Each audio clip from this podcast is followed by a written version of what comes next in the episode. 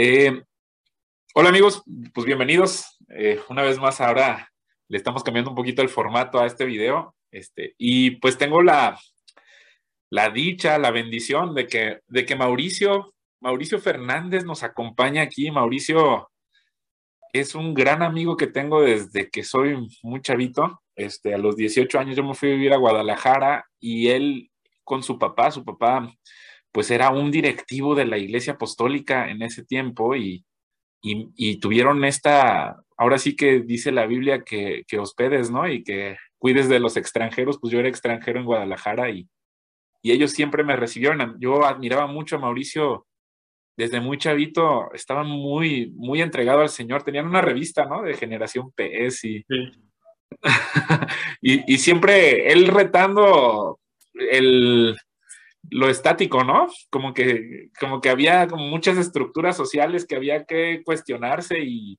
lo hacían muy bien, ¿no? Mauricio siempre muy, también al mismo tiempo obedeciendo a las autoridades, ¿no?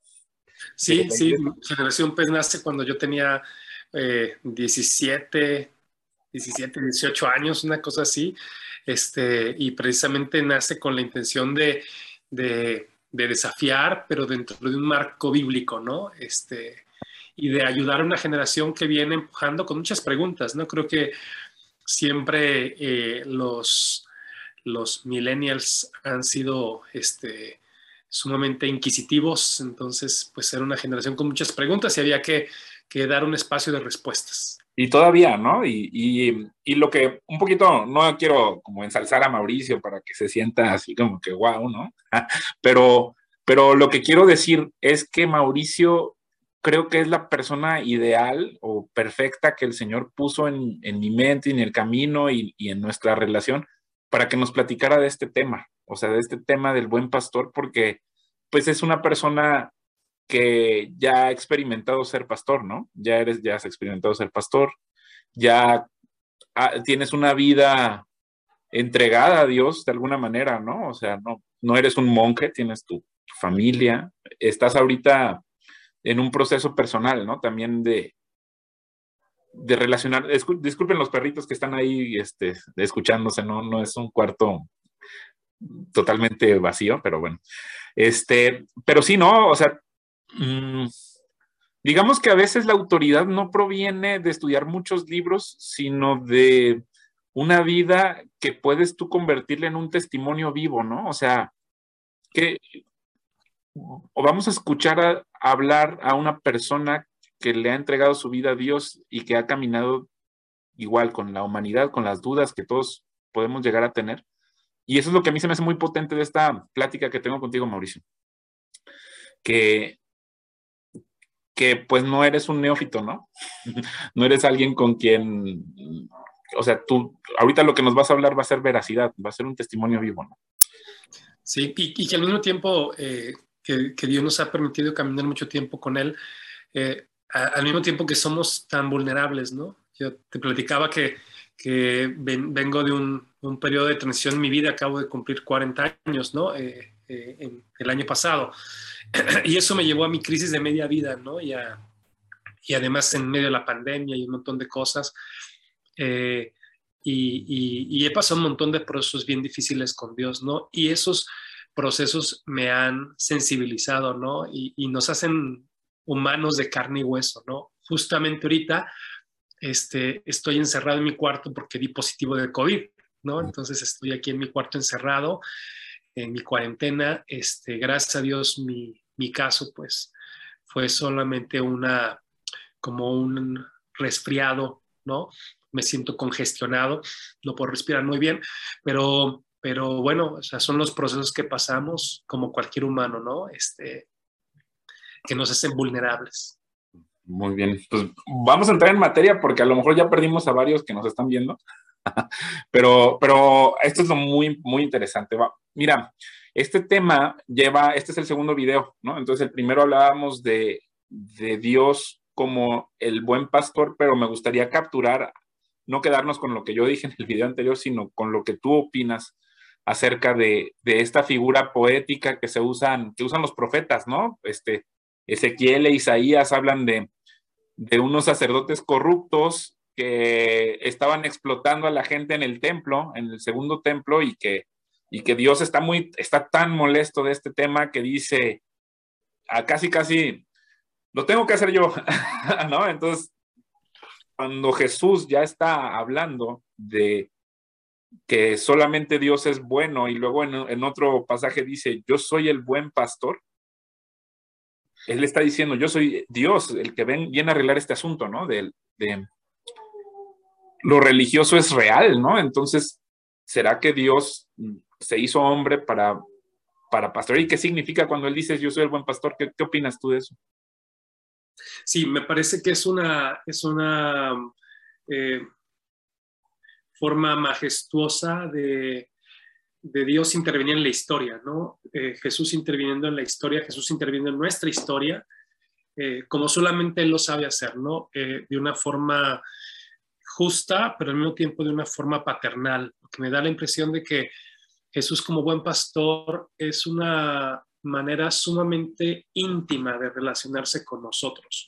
Eh, una de las cosas que me llama mucho la atención es que eh, nosotros encontramos en la escritura en hombres como David una figura ¿no? de Cristo. David es una figura de Cristo porque David es el pastor de Israel, ¿no? Y, de la misma manera, eh, así como David como pastor de Israel modela un amor por su pueblo, de la misma manera, Jesús como el buen pastor modela su amor por nosotros, por sus ovejas. Entonces Jesús como el buen pastor es una forma sumamente cercana, sumamente amorosa, en la cual Él se está revelando a nosotros para decirnos, tú no estás solo, tú no estás solo, yo soy el buen pastor. Y, me encanta porque él describe que el buen pastor conoce la voz de sus ovejas, las llama por nombre y las ovejas conocen la voz de su pastor. De hecho, en la antigüedad, eh, las ovejas podían estar eh, eh, en un redil donde, haya, donde hubiese ovejas de varios pastores y en el momento en que abría la puerta el pastor y las, les, las llamaba de la forma en que ellas conocían, entonces de entre, de entre, de entre otras, salían las ovejas de ese pastor y lo seguían.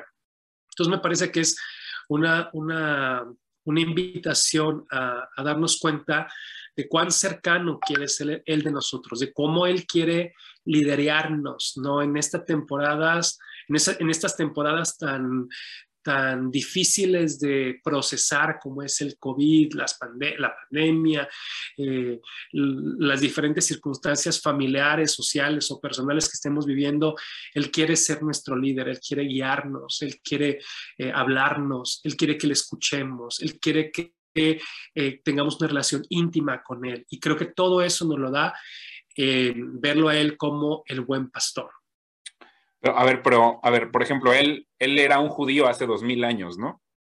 Y le estaba hablando a los judíos y cuando dice, soy el buen pastor, ¿también nosotros somos eso? Sí, claro, sí, claro, porque más adelante Juan 10 dice, eh, yo tengo otras ovejas y otro redil. ¿no? Entonces, por un lado, eh, en Juan 10, primeramente Jesús le está hablando a, que él de entre los judíos tiene ovejas, ¿no? Ahora, los fariseos, los religiosos de su tiempo, eh, no, no eran sus ovejas porque no escuchaban su voz. Y entonces él está diciendo, ustedes no me siguen porque no son mis ovejas, pero de entre ustedes tengo mis ovejas. Y por eso de entre la comunidad judía sale, sale una parte de la iglesia, ¿no? Por eso tenemos testimonio de la iglesia de Jerusalén. Pero después dice Jesús en Juan 10, pero yo también tengo otras ovejas de otro redil. Y entonces ahí se hablaba acerca de, de los no judíos, ¿no? De, Jesús llamando a todos los no judíos para crear esta comunidad multiétnica eh, representada por las ovejas de todas las naciones, de todos los pueblos, de todas las lenguas, para poder ser parte del, del, rebaño del Señor, ¿no? Y, ahí estamos nosotros, esa es la promesa. O sea, él, él nos junta de los que son judíos, que tienen su templo, etcétera, y, lo, y nosotros que somos extranjeros, que somos gentiles, que no sabemos cómo son los protocolos, ni conocemos muy bien la ley, pero nos dice, yo también tú eres parte de mí. O sea, entonces, si yo estoy, a ver cómo, ahorita decías este tema de escuchar, escuchar su voz y saber, como decías que venía, había, había un pastor que hablaba y que tú contestabas, ¿no? ¿Será este, así será como me escucho? O sea, cuando de repente voy en mi vida cotidiana, no me importa nadie, estoy haciendo mis negocios y de repente escucho una escritura y, ay, volteo a ver, ¿me está llamando a mí? O sea, así es como se, se, siente. Sí, yo creo que, yo creo que cada uno de nosotros tiene que, que aprender a escuchar la voz de Dios, ¿no? de, una, de, una, forma personal, pero creo que Dios habla de muchas maneras, ¿no? Creo que Dios habla de muchas maneras y creo que por eso, por eso una de las cosas que me, me fascina de la escritura es cuando dice, eh, no solamente de pan vivir el hombre, sino de toda palabra que sale de la boca de Dios. Y, este, y esta última frase de la boca de Dios, este, me gusta porque, porque aunque pareciera sencillo, el hecho de que Dios tenga boca quiere decir que Dios habla, ¿no? Y Dios habla de muchas formas, Dios nos habla de muchas maneras. Y yo creo que Dios está, está hablándole a sus ovejas de muchas maneras. Yo creo que si tú estás aquí, por ejemplo, eh, los que nos están mirando en esa transmisión, eh, están, están escuchando la voz del pastor a través de, de esta conversación, ¿no? Porque porque el, buen pastor no, no se limita para hablarle a sus ovejas de ninguna forma. Puede hablarles a través de una canción, a través de una escritura, a través de un pastor, a través de, un, de, una, de grabación como esta o a través de una circunstancia como es una enfermedad por COVID, como en mi caso.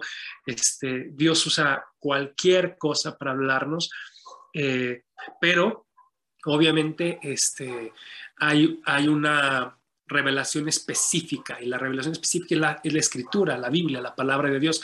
Entonces ahí dice la Biblia, dice de sí misma que es la palabra profética más segura, es el mensaje seguro.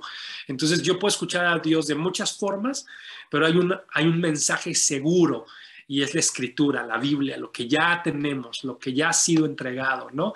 Y, tenemos aparte la revelación en Cristo. Y por eso cuando miramos eh, la Biblia, por eso me encanta eh, animar a los nuevos creyentes a que comiencen por los evangelios, porque porque pueden comenzar mirando a Jesús, conociendo a Jesús, que Jesús es el Evangelio, Jesús es la buena noticia, Jesús es la razón de ser. Entonces, conociendo a Jesús a través de la escritura, nosotros podemos escuchar a Dios. O sea, es, por ejemplo, a ver, me doy cuenta que ganar más dinero no me llena, este, tener muchas novias no me llena y de repente escucho en las escrituras y no entiendo así como que las parábolas y pero me está dando hambre, curiosidad. Ya soy soy eso me hace oveja como que está hablando por mi no, me está hablando por mi nombre y me está llamando, ¿sí, sí es eso? ¿Ese es el, ¿Me está llamando el Espíritu Santo cuando me pasa eso? Sí, yo estoy seguro que sí, estoy seguro que sí. Eh, y yo creo que cuando, cuando, cuando estamos sintiendo ese llamado es es nuestra responsabilidad seguir respondiendo, ¿no? Seguir, seguir buscando, seguir, seguir acercándonos, porque eventualmente aprenderemos a discernir, a, distinguir mejor la voz de Dios. Y entonces Él nos, él nos mostrará, dice, eh, pastos verdes, ¿no? Eh, él nos llevará a pastos verdes, Él nos llevará a, lugares de reposo. Cuando, cuando no hay reposo... Siguiente pregunta, ¿eso es el buen pastor? O sea, creo que el buen pastor tiene un objetivo, o sea, el buen pastor nada más está con las ovejas para tenerlas ahí de frente, sino el buen pastor las lleva a pastos verdes, el buen pastor las lleva a lugares de reposo, el buen pastor cuida de ellas en la jornada. Entonces creo que parte de, de, de, esta, este proceso de conocer al buen pastor también es encontrar la paz que no teníamos, ¿no? O sea, si alguien vive, eh, por ejemplo, ahorita una amiga, una amiga mía eh, que también está en su cuarentena por COVID decía, eh, pues yo estoy pasando una crisis de, de, ansiedad, ¿no? Mientras estoy aquí en cuarentena. Pues yo no, o sea, yo tengo el buen pastor y yo estoy aquí súper feliz, este, orando, buscando, eh, platicando con él, este, entonces lo que el buen pastor hace en la vida de nosotros, sus ovejas, pues es, es este, llevarnos a, pastos verdes, darnos de su paz, de su tranquilidad. Ahora, de nuestra parte, ser oveja no es sencillo, porque por ejemplo, en, algún momento tuve una conversación con mis amigos y, se les hace muy absurdo decir y, muy chocante decir, pero es que las ovejas son menos, son, son, son tontas, son tontas ¿no? Este, son débiles. Exacto, ¿no? Entonces, eh, ser oveja es difícil porque eh, la actitud de la oveja es de dependencia y lo que el buen pastor quiere es que seamos dependientes de él. Y cuando dependemos de él, entonces no es desde nuestra fuerza, sino desde su suficiencia que podemos salir adelante. O sea, confiar, a lo mejor no te veo con estos ojos porque pues Dios es espíritu y no está, ¿cómo va a estar hecho Dios de barro para verlo, no? Pero confiar en que su espíritu va delante de nosotros peleando por, o sea, si viene un lobo, si viene un león, si viene alguien que me quiere robar o me quiere hacer daño, confiar que él me protege, o sea, si pasa, si pasa Mauricio, si sí, te protege, si te protege de tu misma tontería, o sea, o... Sí, sí, sí, y, lo que pasa es que creo yo que eh, no solamente te protege, sino que te, te, te, da lo, lo, lo, que necesitas, ¿no? Por ejemplo, regresando a mi ejemplo, ahorita este, de que salí positivo de COVID-19, era justo para regresar a Canadá. Yo estoy viviendo en Canadá ahorita y no pude regresar a Canadá por causa de esto. Eh, y entonces eso me, me trajo muchas complicaciones en, en, mi, en, mi, en, mis planes, ¿no? Este, mis planes humanos. Ah. Pero cuando tienes, lo tienes a Él como buen pastor, tú sabes que aunque esto está fuera de tu presupuesto, tú sabes que es lo mejor, ¿no? O sea, hay una paz interior, una confianza de decir, ok, eh, no pude abordar el avión, tú voy a tener que llegar a Canadá 15 días después, no me voy a presentar en mi trabajo, mi hija no va a llegar a la escuela, o sea, las complicaciones son enormes. Pero cuando tú sabes que el buen pastor está contigo, entonces tú sabes que de alguna forma eh, todo es para bien o sea, se, quita la ansiedad. Se quita la ansiedad del futuro. Mis batallas no las peleo yo solo. Él pelea las batallas por mí. Él, él me dice, ahora levántate, ahora haz esto. Eso es, eso es. Sí, sí, sí, sí, sí, Ser una oveja en el, con el buen pastor. Sí, sí, sí, sí. Y eso te da confianza, ¿no? Eso te da confianza.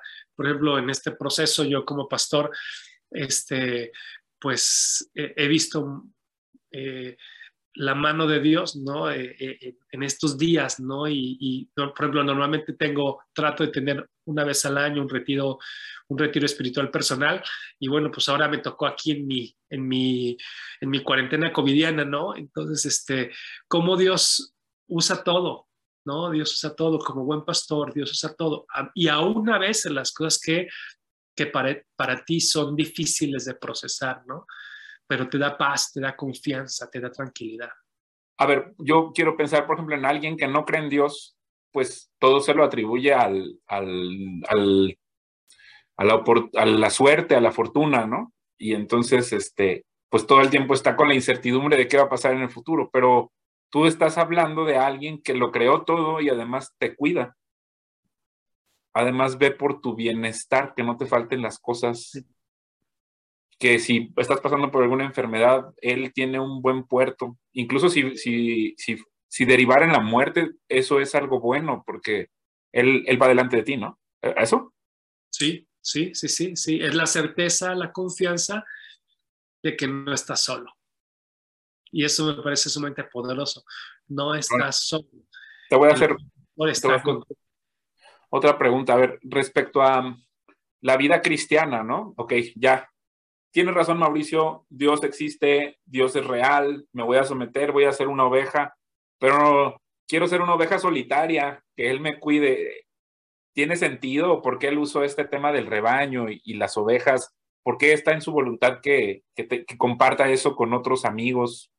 ¿Por qué, es, ¿Por qué es importante que busque otros creyentes para que sea un cuerpo, ¿no? Este, una manada. Eh, ¿Tiene, ¿Es lógica esta pregunta que estoy haciendo?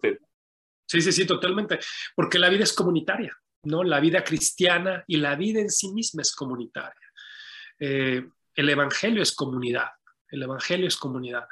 Eh, creo yo que, lo vemos de muchas maneras. Eh, por ejemplo, el, el, gran mandamiento, amarás al Señor tu Dios con todo tu corazón y a tu prójimo como a ti mismo. Por eso cuando Pablo resumía la ley y los profetas, ¿no? El cumplimiento de toda la ley y los profetas es amar al prójimo.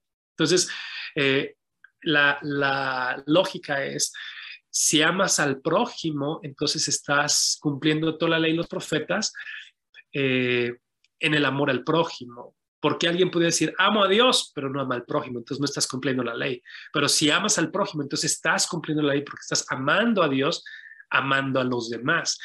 Y nadie puede amar a los demás en el aislamiento.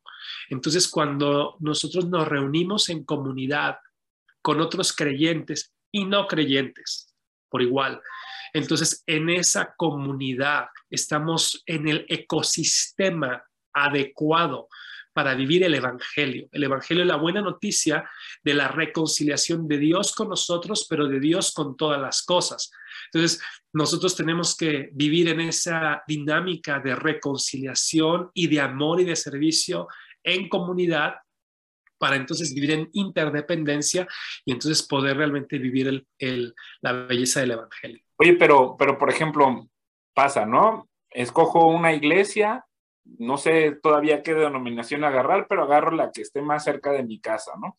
Que es católica, es presbiteriana o de ninguna denominación. Y me doy cuenta que está lleno de pura gente que pues es hipócrita, no sé qué, ya ves, hasta son peores que los paganos, muchos comentarios puedes hacer así. ¿Por qué insistir en ir a ese lugar? Sí, creo yo que, que la, naturaleza de la iglesia es, es, eh, es un hospital, ¿no? Eh, por ejemplo, Jesús decía, eh, Jesús mismo decía, yo no vine a los sanos, sino a los enfermos, ¿no? Yo no vine a, los llamar a los justos, sino a los pecadores. Entonces, creo yo que la, la esencia de la iglesia es una comunidad de hombres y mujeres que han tenido fe para ver a Jesús como, como Señor y Salvador y que están, eh, eh, son la asamblea de los justificados, ¿verdad? Son la asamblea de los justificados, pero que tienen muchos defectos. Entonces, no estamos reunidos para criticar los defectos del que está al lado, sino estamos reunidos para adorar como una familia, ¿no? Sabiendo que los defectos de otros son a veces un instrumento de Dios para limar mis propios defectos, porque cuando el carácter de una persona en particular me afecta, la pregunta más sabia es, ¿por qué me afecta su carácter? Porque entonces eso me da oportunidad de corregir mi carácter para que no me afecte su carácter, ¿sí me entiendes? Entonces creo que por eso el eh, la comunidad es este lugar donde decía el apóstol, somos piedras vivas, ¿no? Y las piedras tienen la característica de no ser eh, iguales, ¿no? Sino que, las piedras vivas se, se liman entre ellas. Y creo que así es la iglesia. La iglesia es una comunidad de hombres y mujeres que nuestras diferencias nos ayudan a ser mejor, mejores personas. Ahora, eh, creo que la, la línea delgada es que sea una comunidad bíblica. Y ese es, la, es lo más importante, que sea una comunidad bíblica. A ver, a ver, nada más déjame ver. Entonces, no es suficiente con ponerme gordo de predicaciones, me conecto al YouTube y escucho a estos super predicadores y no sé qué. Lo que me estás diciendo es que el cristianismo no nada más es una filosofía, sino es ir y convivir y limarme con toda esta gente y construir una comunidad, pero ¿con qué propósito? Para, o sea, sí, los dos pero digamos, ¿es para eso? ¿Es para, a ver, ¿es para ir a, limarme con otra gente? ¿O, qué, qué, otro propósito tiene, tendrá Dios para la iglesia? No, para, precisamente para ser una comunidad de sanidad, ¿no? Para que nosotros como una comunidad de sanidad podamos traer sanidad a otros. Eh, para que junto con otros podamos ser más que, que cuando estamos solos, para que estando juntos podamos brillar más, para que estando juntos podamos hacer más, para que estando juntos podamos animarnos mejor, para que podamos funcionar mejor como cuerpo, porque finalmente la imagen bíblica es que somos el cuerpo de Cristo, donde Cristo es la cabeza y nosotros somos el cuerpo. Entonces cada uno de nosotros desarrolla una función diferente. Y entonces dice la Biblia que a lo mejor uno es una mano, otro es un pie, otro es un, un riñón, o sea, lo que sea.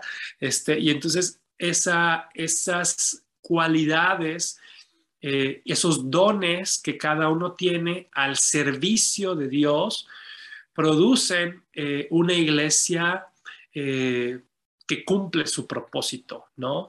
Que se convierte en una comunidad de amor, de transformación, una luz en medio de la oscuridad. Y solo podría ocurrir si Cristo es la cabeza, ¿verdad? Ah, y eso me lleva a la otra pregunta de, voy y estoy yendo y veo que este pastor nada más está hablando de dinero, nada más de explotarme, no sé qué. Esto es lo que Dios quiere para mí. Yo debo insistir con esta persona, debo buscar otra. Estoy un poco confundido porque ya, ya acepté ser cristiano, ya acepté este camino, pero estoy en el lugar correcto. ¿Cómo sé que estoy en el lugar correcto? Es, es, o sea, sí entiendo que tengo que hacerle caso a estas autoridades, etcétera, pero ¿cómo sería esta relación sana en la que yo puedo poner la raya y decir, tengo que buscar otro lugar donde, y, qué características tiene este pastor, ¿no? Este pastor humano que está sometido a Cristo. ¿Sí, sí me doy a entender con la pregunta? Sí, sí, sí. Sí, yo, yo creo que eh, el Nuevo Testamento pone el piso parejo para todos porque nos hace el real sacerdocio a todos los creyentes, ¿no? Todos los creyentes eh, en el Nuevo Testamento somos somos receptores de, la bendición de, ser templo del Espíritu Santo y, tenemos acceso a, la presencia de Dios sin intermediarios. Cristo es el intermediario y, ya, ya nos dio acceso libre a, su presencia. Entonces creo yo que eh, eso nos da una increíble responsabilidad a nosotros, ¿no? Donde no somos víctimas de ningún sistema religioso, sino que más bien somos responsables de ir a la palabra de Dios todos los días, a alimentarnos, a autoalimentarnos todos los días. Eh, y entonces cuando el creyente nacido de nuevo, eh, se autoalimenta todos los días en la palabra de Dios, entonces crece en intimidad con Jesús, con su pastor, y entonces escucha la voz de Dios a través de la palabra, a través de su, de su relación diaria con Él, y entonces sabrá qué hacer, sabrá qué hacer, sabrá, sabrá eh, en base a la escritura, si tiene que tomar una decisión diferente, ¿no? Si tiene que buscar un lugar diferente, si tiene que hacer algo diferente, pero porque nace de su relación con Dios. Eh, cuando yo conozco la escritura, cuando yo camino en la libertad de Cristo, producto de la escritura, entonces en esa libertad, en esa comunión, en esa intimidad, eh, él, podrá revelarme la verdad y, y guiarme ¿no? hacia, hacia los pastos verdes que Él tiene para mí. Wow, no, pues digo, me, me encantaría pasármela aquí platicando contigo toda la tarde, pero creo que cubrimos los puntos clave, ¿no? No sé si hay alguna cosa que quisieras añadir. Nada más a lo mejor sobre, sobre eh, el liderazgo pastoral, ¿no? Algo que, hemos platicado era la importancia de, de tener pastores siervos, ¿no? Creo que la máxima, el máximo ejemplo de Jesús es su servicio, ¿no? Jesús vino a morir, Jesús vino como servidor, Jesús vino a modelarnos eso. Y la, y la Biblia dice que, que nosotros tenemos que tener cuidado de, de los engañadores, eh, de los falsos maestros, y que por sus frutos los conoceríamos, ¿no? Entonces, creo que en la medida en que nosotros miramos a un líder terrenal que modela un liderazgo de servicio, entonces estamos en, en, en, en la dirección adecuada, ¿no? Cuando tú veas a un hombre que sirve, que sabe servir, que camina en humildad, entonces creo que estás en el lugar adecuado, ¿no? Pues Jesús, siendo el creador de todas las cosas, le lavó los pies a sus discípulos, ¿no? Sí. Wow, yo quería hablar del sacerdocio de Melquisedec para llevarlo a un punto, pero creo que el Señor te llevó justo al punto donde queríamos hablar, ¿no? Entonces, este, ¿qué te puedo decir? Te agradezco muchísimo. Aquí voy a poner la publicación, voy a poner si me permites tu contacto y este, y pues vamos a ver quién lo escucha, ¿verdad? ¿Quién nos tiene la paciencia de escucharnos? Y pues a los que nos dedicaron el tiempo a llegar hasta aquí, muchísimas gracias. A Mauricio, pues, ¿qué te puedo decir? Te agradezco muchísimo. Yo espero que el Señor Jesús te siga. A ver, una pregunta, ¿cómo sería una oración que yo le pudiera hacer a Dios? Digo, ¿qué carácter, qué, qué, qué, tendría que tener esta oración para decirle, oye, este, llévame a un buen redil porque quiero conocerte más? O, qué, me, qué, me, qué recomendarías si yo quiero acercarme a Dios ahorita? ¿Qué, qué, ¿A dónde hago? ¿Qué hago? ¿No? Sí, sí, yo creo que como tú dices, Memo, eh, la sinceridad, ¿no? Yo creo que lo que Dios más anhela es la sinceridad. Yo me he topado con mucha gente que dice, yo no sé orar, ¿no? Y, y, yo creo que lo que más Dios anhela es la sinceridad, ¿no? Decirle con tus propias palabras como mejor te salga, simplemente a corazón abierto, decirle Dios, pues esto es lo que estoy sintiendo, esto es lo que quiero. Y de ahí en adelante Dios te va a llevar de la mano y te va a ayudar, ¿no? Y quédate con esto. El buen pastor no te dejará solo. Él siempre estará ahí y llevará tu, llevará tu vida en, en la dirección correcta a buenos pastos. Wow. Ya, ya, ya quiero acabarlo. Así quedó muy bien. Muchas gracias, Mauricio. Un abrazo a todos. Memo, gracias por la oportunidad. Que Dios te bendiga. Que esté muy bien. Gracias, que Dios te bendiga.